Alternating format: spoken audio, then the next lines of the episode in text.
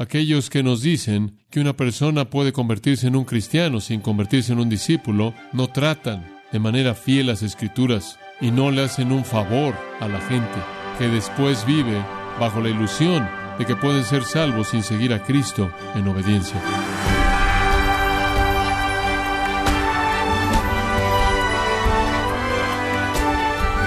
Sea usted bienvenido a esta edición de Gracia a vosotros con el pastor John MacArthur. Los atletas no ganan medallas simplemente por confiar en sus habilidades. Un estudiante que solo recibe A como calificación la recibe porque primero ha estudiado. Como una regla, cuando alguien recibe beneficios es porque trabajó muy duro, tuvo que pagar el precio. Sin embargo, no hay beneficio más alto, bendición más grande, que la salvación por medio de Jesucristo.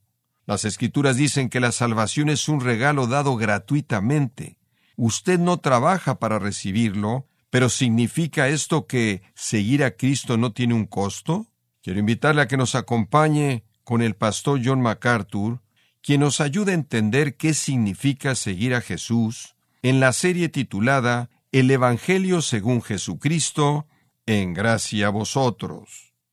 Hablar del costo del discipulado en nuestra sociedad quizás no sería lo más necesario desde el punto de vista del oyente en este momento, podría volverse más necesario en los días venideros. En nuestra sociedad aquí hemos desarrollado esta teología increíble que dice que usted puede ser un cristiano y no preocuparse por estar comprometido. De hecho, usted puede ser cristiano y ni siquiera ser un discípulo. Aquellos que enseñan eso dirían, sí, no hay duda en el Nuevo Testamento acerca de que Jesús asigne un costo tremendo al discipulado, pero no necesitas preocuparte por eso, porque ese es cristianismo de segundo nivel. El cristianismo del primer nivel realmente no tiene ningún costo en particular, en absoluto. Para mostrarle cuán influyente es esta idea, uno de los periódicos fundamentalistas más influyentes escribe esto refiriéndose a Lucas 9, 57 al 62. Permítame leerle esto. En Lucas 9 el Señor está hablando del discipulado y comenzando en el versículo 57, Él dice esto, y conforme iban por el camino, alguien le dijo, te seguiré a donde quiera que vayas. Y Jesús dijo, las zorras tienen hoyos y las aves del aire tienen nidos, pero el Hijo del Hombre no tiene en dónde posar su cabeza. Y él le dijo a otro, sígueme. Pero él le dijo, permíteme primero y que sepulte a mi padre. Pero él le dijo, deja que los muertos entierren a sus muertos. Pero tú ve y proclama por todos lados el reino de Dios. Y otro también le dijo, te seguiré, Señor, pero permíteme primero despedirme de los que están en casa. Pero Jesús le dijo, ninguno, después de haber colocado su mano en el arado y mira hacia atrás, es apto para el reino de los cielos. El escritor de La espada del Señor dijo esto. Este pasaje no tiene nada que ver con la salvación. Estos llamados no son llamados a la salvación, son llamados al discipulado. MacArthur, como muchos otros, confunde el discipulado con la salvación y usa pasajes que tratan con el discipulado para tratar de probar que el pecador debe entregar todo lo que él tiene y todo lo que él es para recibir a Cristo. Esto simplemente no es verdad. En ningún lugar en la Biblia se le dice al pecador que deje todo lo que tiene para ser salvo. ¿Qué es un discípulo? ¿Es algo diferente que ser un cristiano? Es bastante claro en la Biblia que Jesús llama a los hombres a seguirlo. Ese escritor está diciendo eso no tiene nada que ver con la salvación. ¿Es así? ¿Todos los llamados de Jesús al discipulado son algo más que la salvación? Como puede ver, la palabra discípulo es una parte tan grande de nuestra fe cristiana que difícilmente tiene algún significado fuera del cristianismo. Usted simplemente no oye esa palabra fuera del cristianismo. Es usada 262 veces en el Nuevo Testamento. La palabra es macetes. El significado básico de la raíz es ser un aprendiz, pero tiene mucho más contenido que eso. Los léxicos nos dicen que significa uno que comparte una relación cercana e íntima con una persona. Y cito, el discípulo es uno que ante el llamado de Jesús lo sigue. Él debe observar la voluntad de Dios inclusive entregarse sin reservas a la persona de Jesús, llegando al punto de la muerte y el regalo de su vida, motivado por el amor. Así dice León Dufour en su estudio maravilloso del lenguaje del Nuevo Testamento. Discipulado, más que tan solo ser un aprendiz, ser un seguidor íntimo, tener una relación íntima, seguir al punto en el que usted llega hasta morir, motivado por el amor. No hay duda acerca del hecho de que el único mensaje que Jesús jamás proclamó fue un mensaje de discipulado. El llamado que Jesús dio fue un llamado a seguirlo a Él, un llamado a la sumisión, un llamado a la obediencia. Nunca fue un ruego por hacer algún tipo de decisión momentánea para adquirir perdón y paz y el cielo, y después seguir viviendo como usted quisiera. Las invitaciones de Jesús para los perdidos siempre fueron llamados directos a un compromiso costoso.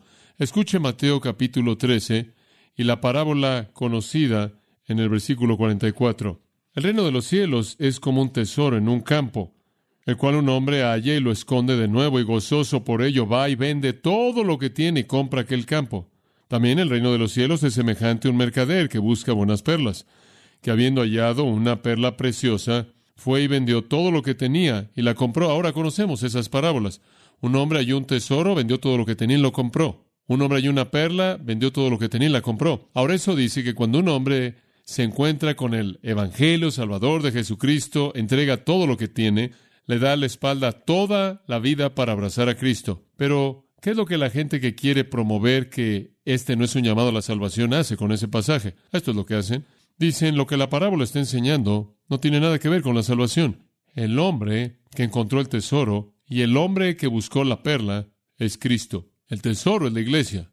La perla es la iglesia. Esta es una parábola acerca de que Cristo compra la iglesia, entregando todo lo que él tuvo para comprar a la iglesia. Permítame sugerirle algo. En primer lugar, el campo aquí, dicen, el campo es el mundo, y entonces sepultada en el mundo está la iglesia. ¿Por qué decimos que el campo es el mundo? Y dicen, bueno, en la otra parábola, acerca del trigo y la cizaña, el campo es el mundo. Oh, esa es otra parábola.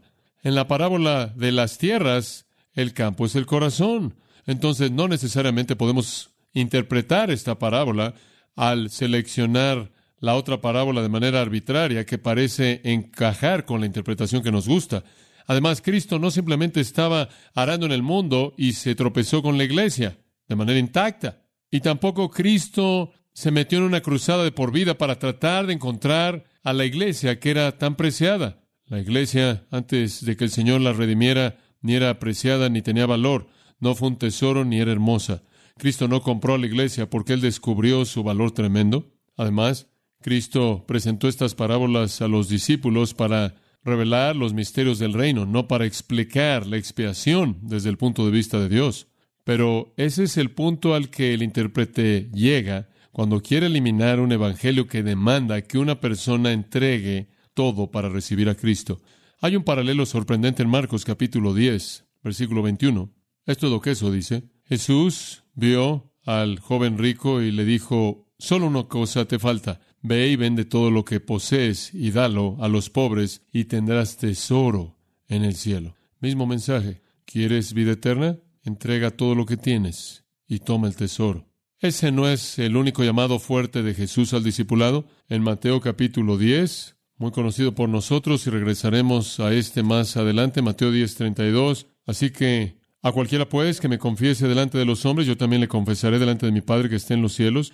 Y a cualquiera que me niegue delante de los hombres, yo también le negaré delante de mi Padre que esté en los cielos. No penséis que he venido para traer paz a la tierra. No he venido para traer paz, sino espada, porque he venido para poner en disensión al hombre contra su padre, a la hija contra su madre y a la nuera contra su suegra. Y los enemigos del hombre serán los de su casa. El que ama padre o madre más que a mí no es digno de mí. El que ama hijo o hija más que a mí no es digno de mí. Y el que no toma su cruz y sigue en pos de mí no es digno de mí. El que haya su vida la perderá y el que pierde su vida por causa de mí la hallará un llamado fuerte al compromiso total. En el Evangelio de Lucas, en el capítulo 14 oímos el eco del mismo nivel de compromiso, versículo 25, las multitudes le seguían y se volvió a ellas y les dijo, le está hablando a las multitudes, si alguno quiere venir en pos de mí y no aborrece a su propio padre, madre y esposa, e hijos y hermanos y hermanas, y sí, aún su propia vida, no puede ser mi discípulo. Ahora alguien lee eso y dice, bueno, eso, eso es tan difícil, no puede significar la salvación, entonces un discípulo tiene que ser un cristiano de segundo nivel, ya tienen que ser creyentes. Entonces, ¿por qué le da este mensaje a la multitud?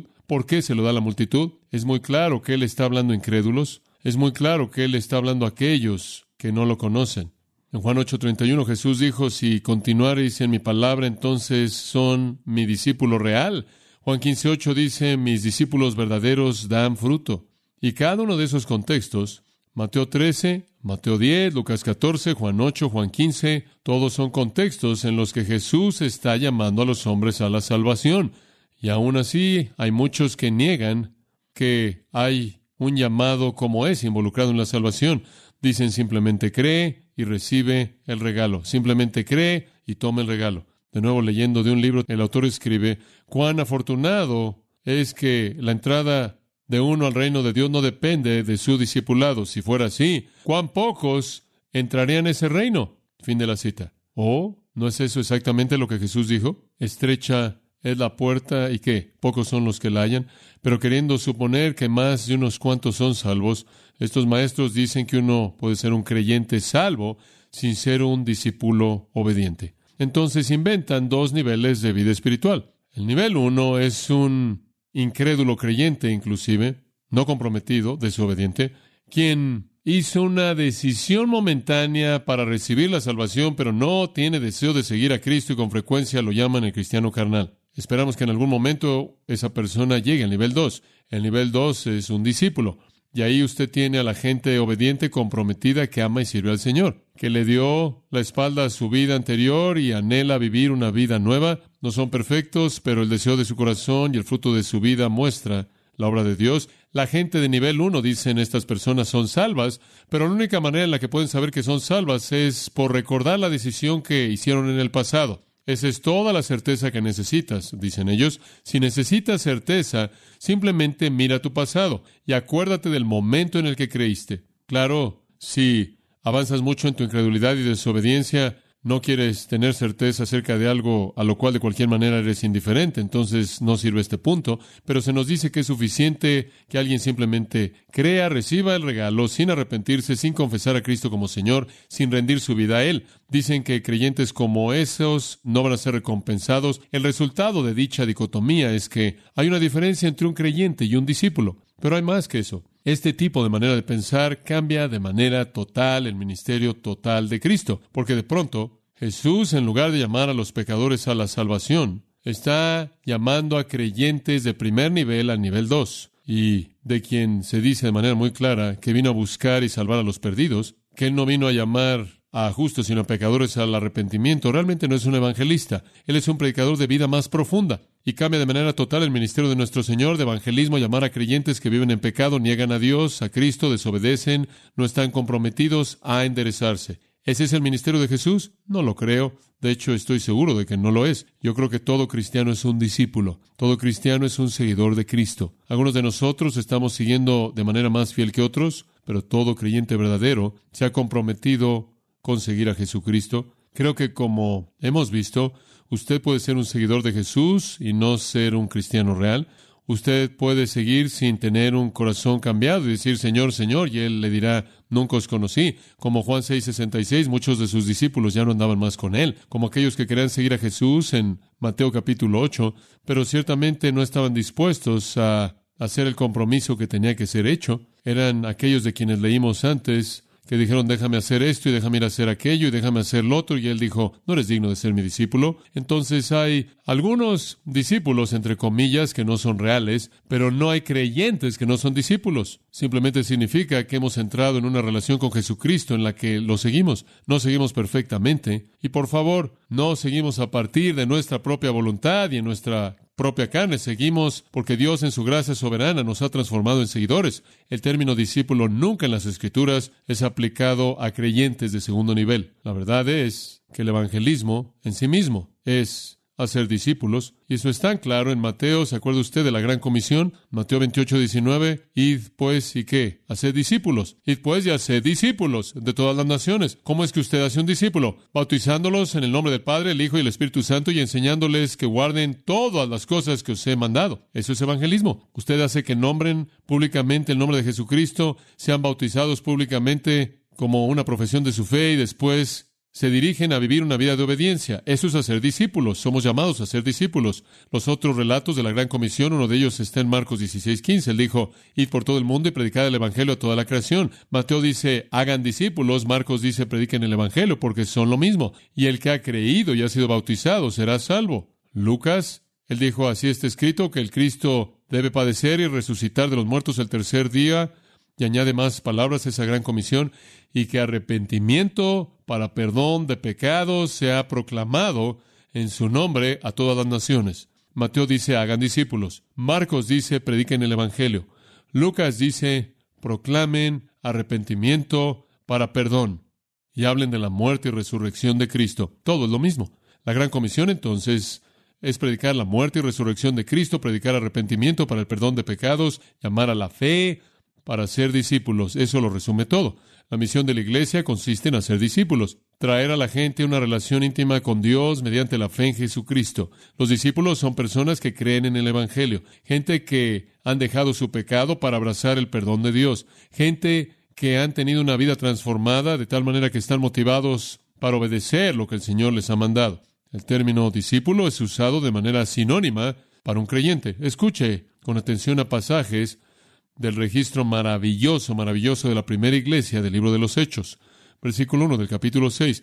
Ahora en este tiempo, mientras que los discípulos estaban incrementándose en número, una queja surgió por parte de los judíos griegos en contra de los hebreos porque sus viudas estaban siendo descuidadas en el servicio diario del alimento. Y los dos se reunieron a la congregación de los discípulos y dijeron, no es deseable que nosotros dejemos la palabra de Dios para servir a las mesas. Ahora dice que los discípulos estaban incrementándose y los dos se reunieron a la congregación de los discípulos. Eso no puede significar nada más que los creyentes. Ciertamente no significa que reunieron a todos los cristianos de segundo nivel y tuvieron una reunión especial para ellos. Versículo 7. Y la palabra de Dios siguió esparciéndose, y el número de los discípulos continuó incrementándose grandemente. Conversión, creyentes, discípulos, mismo término. En el capítulo 11 de Hechos, creo que es el versículo 26, nos dice, y cuando él lo halló, lo trajo a Antioquía, y sucedió que durante un año entero se reunieron con la iglesia y enseñaron a números considerables, escuche esto, y los discípulos fueron llamados por primera vez cristianos en Antioquía.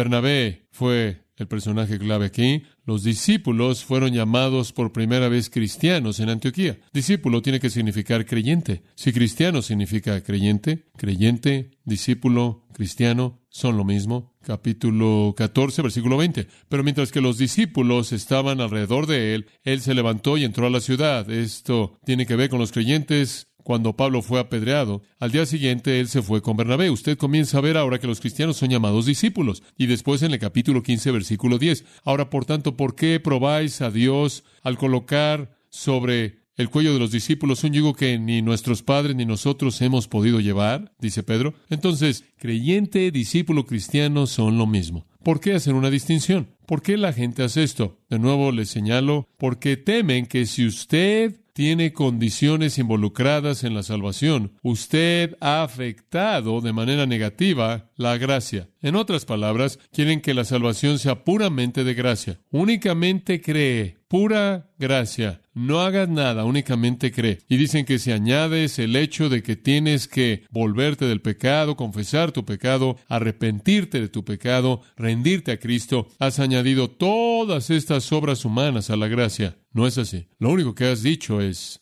que Dios, cuando Él salvó a alguien por la gracia, hace todo eso. Todo está en esa gracia salvadora. Es parte de eso. Y después, en segundo lugar, creo que la gente se aferra a esta postura porque quieren desarrollar una teología que va a quitar las demandas fuertes de Jesús. Quieren hacer que sea fácil que todo el mundo sea salvo. Y la tercera razón por la que la gente se aferra a esto es porque les gustaría salvar a algunas personas que están perdidas. ¿Qué quieres decir? Bueno, tienen a personas que aman, que hicieron una profesión de fe en Cristo, nunca demostraron una vida cambiada, y les gustaría desarrollar una teología que haga que estas personas lleguen al cielo. Un pastor que vivía detrás de la cortina de hierro, me dijo una ocasión, no hay creencia fácil en nuestras iglesias, no hay profesiones superficiales de fe, nadie está tomando a Jesús quien no está dispuesto a morir por él porque ese es el precio en muchos, muchos casos. El costo de nombrar a Cristo, dijo él, es tan elevado que no tenemos conversiones falsas. Si no están dispuestos a pagar el precio, dijo él, no quieren estar asociados con Jesucristo en absoluto. Ahora eso aclararía la situación en muchas cosas.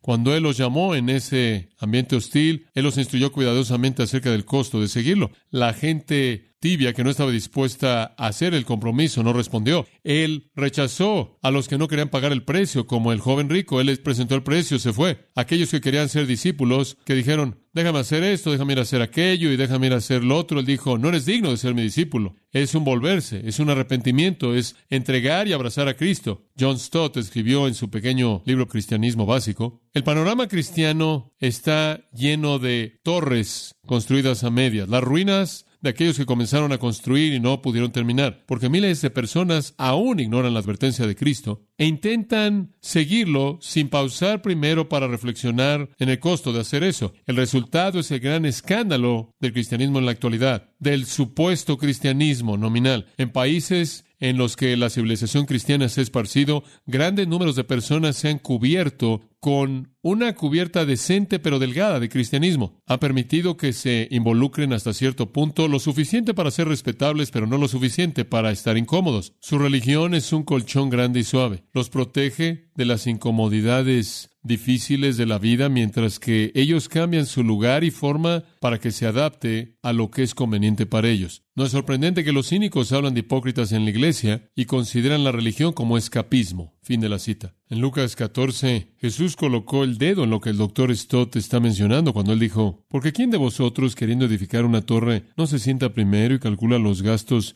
a ver si tiene lo que necesita para acabarla? No sea que después que haya puesto el cimiento y no pueda acabarla, todos los que lo vean comiencen a hacer burla de él, diciendo, este hombre comenzó a edificar y no pudo acabar. ¿O qué rey? al marchar a la guerra contra otro rey, no se sienta primero y considera si puede hacer frente con diez mil al que viene contra él con veinte mil. Y si no puede, cuando el otro está todavía lejos, le envía una embajada y le pide condiciones de paz. Así pues, cualquiera de vosotros que no renuncie a todo lo que posee, no puede ser mi discípulo bastante claro. Usted no debe ser como el hombre que quiso construir la torre y quedarse a la mitad y no tenía lo que necesitaba para llegar al final. Usted no debe ser como el general que fue a la guerra y no estaba listo para lo que él iba a encontrar. En otras palabras, hay un sentido en el que usted reconoce el costo total de entregar su vida por Cristo. El cristiano no es alguien que compra seguro contra incendios, que firma una cláusula de escape para mantenerlo fuera del infierno. El puritano William Perkins escribió estas palabras. El cristiano verdadero es de esta disposición de mente que si no hubiera conciencia que lo acusara, si no hubiera un diablo que lo aterrara, no hubiera un juez que lo condenara, no hubiera un infierno que lo atormentara,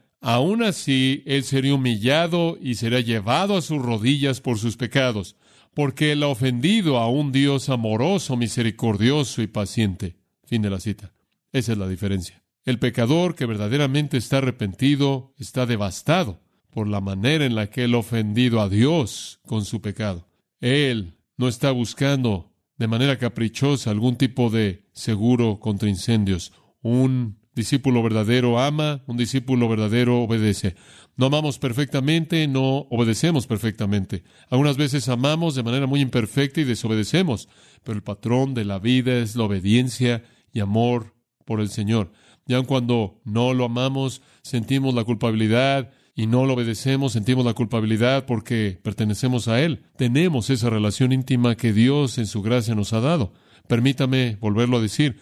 No creo que estos son esfuerzos humanos, creo que esto es lo que Dios hace en su corazón. Dios le da un amor por sí mismo, Dios le da un corazón para obedecerlo, Dios lo vuelve de su pecado. No son obras humanas pre-salvación, son inherentes en la obra salvadora de Dios. Permítame llevarlo de regreso conforme llevamos las cosas a un enfoque final al pasaje de Mateo 10 y señalarle las cosas importantes que considerar en este asunto del discipulado. Recuerde ahora, Jesús dice en Mateo 10, todo aquel que me confesare delante de los hombres le confesaré delante de mi Padre. Jesús dice, he venido para poner en disensión al hombre contra su padre y contra su hija, y el que ama a padre o madre más que a mí no es digno de mí. Jesús dijo, toma tu cruz y sígueme presentando todos estos elementos del discipulado. Dice usted, bueno, ¿ahora es esto un llamado a la salvación o es esto un llamado a que los creyentes se conviertan en discípulos? Bueno, como le he dicho, obviamente es un llamado a la salvación a partir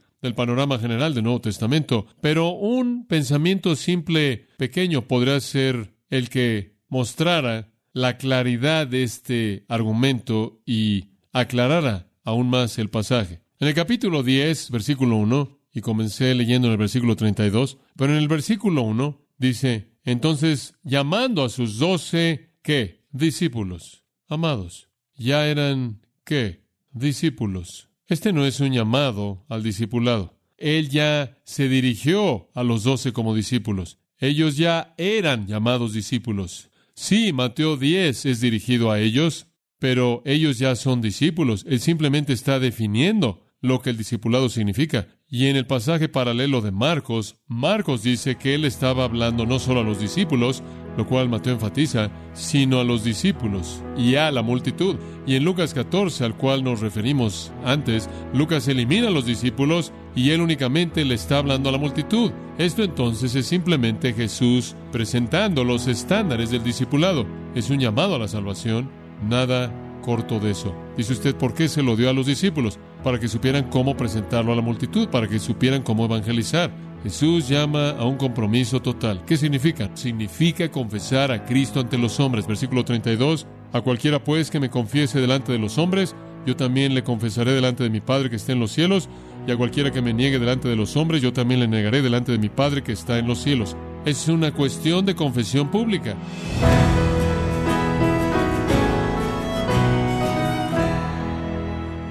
De esta forma ha sido el pastor John MacArthur con el mensaje El costo del discipulado en la serie El Evangelio según Jesucristo, en gracia a vosotros.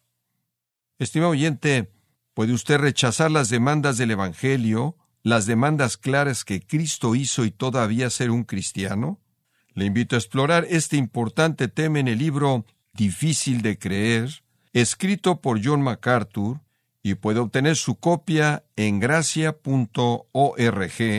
o en su librería cristiana más cercana. Recuerde que usted puede descargar en audio transcripción gratuitamente los sermones de esta serie El Evangelio según Jesucristo, así como todos aquellos que he escuchado en días, semanas o meses anteriores en gracia.org. Si tiene alguna pregunta o desea conocer más de nuestro ministerio, como son todos los libros del pastor John MacArthur en español, o los sermones en CD, que también usted puede adquirir, escríbanos y por favor mencione la estación de radio por medio de la cual usted nos escucha en gracia a vosotros. Es importante conocer no solo el país y ciudad de donde usted nos escucha, sino también la radio.